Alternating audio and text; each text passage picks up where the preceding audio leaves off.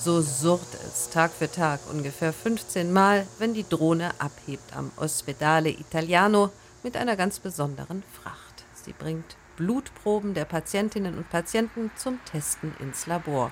Und zwar deutlich schneller als traditionelle Kurierdienste. Ein Taxi bräuchte mindestens 10 bis 15 Minuten, die autonome Drohne nicht einmal drei. Die Drohne, die gehört bei uns zum Alltag. Wir fliegen seit 2017 regelmäßig mit den Drohnen. Erzählt nicht ohne Stolz Krankenhausdirektor Luca Jelmoni. Wir sind in Lugano innovativ gewesen von Anfang an zusammen mit der Schweizerischen Post. Das war die erste Strecke weltweit, die Drohnen im Einsatz gehabt hat. Und äh, da sind wir sehr stolz darauf und wir freuen uns an diese Innovation als Pionier mitmachen zu dürfen. Das ist ganz gut. Und es läuft auch gut in Lugano, beziehungsweise sie fliegen gut, die Drohnen der Schweizer Post. Und zwar bei fast jedem Wetter, sagt Postsprecherin Lea Wertheimer. Wir haben die Drohne zertifiziert auch für Regenwetter.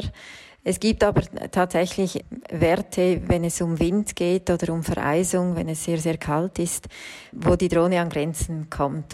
Dass aber auch bei weniger widrigen Wetterverhältnissen die Drohnenflüge nicht völlig risikofrei sind, hat sich im vergangenen Jahr in Zürich gezeigt. Auch dort transportierten Drohnen der Post Blutproben zwischen zwei Krankenhäusern. Zweimal jedoch ging es schief. Einmal gab es Probleme mit dem Navigationssystem, eine automatische Notlandung wurde ausgelöst und die Drohne fiel samt Blutprobe in den Zürcher See. Der andere Zwischenfall war dramatischer. Da funktionierte auch die automatisierte Fallschirmnotlandung nicht und die Drohne stürzte krachend ab und landete ungebremst in der Nähe von spielenden Kindern auf dem Zürichberg.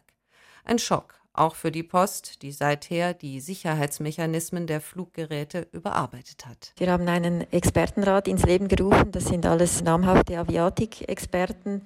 Die haben das ganze System durchleuchtet und haben diverse Empfehlungen auch abgegeben, was man besser machen könnte.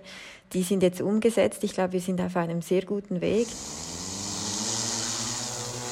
Während die bislang unfallfreie Drohne in Lugano ihre täglichen Flüge wieder aufgenommen hat, wird es in Zürich nach dem Absturz noch ein bisschen dauern, sagt die Postsprecherin. In Zürich sind wir im Moment an den sogenannten Kalibrierungsflügen. Das sind Testflüge. Wir haben die Route verlegt. Auch das eine Maßnahme, die wir ergriffen haben, um die Sicherheit zu erhöhen, damit wir eben weiter wegfliegen von diesem äh, Spielplatz im Wald.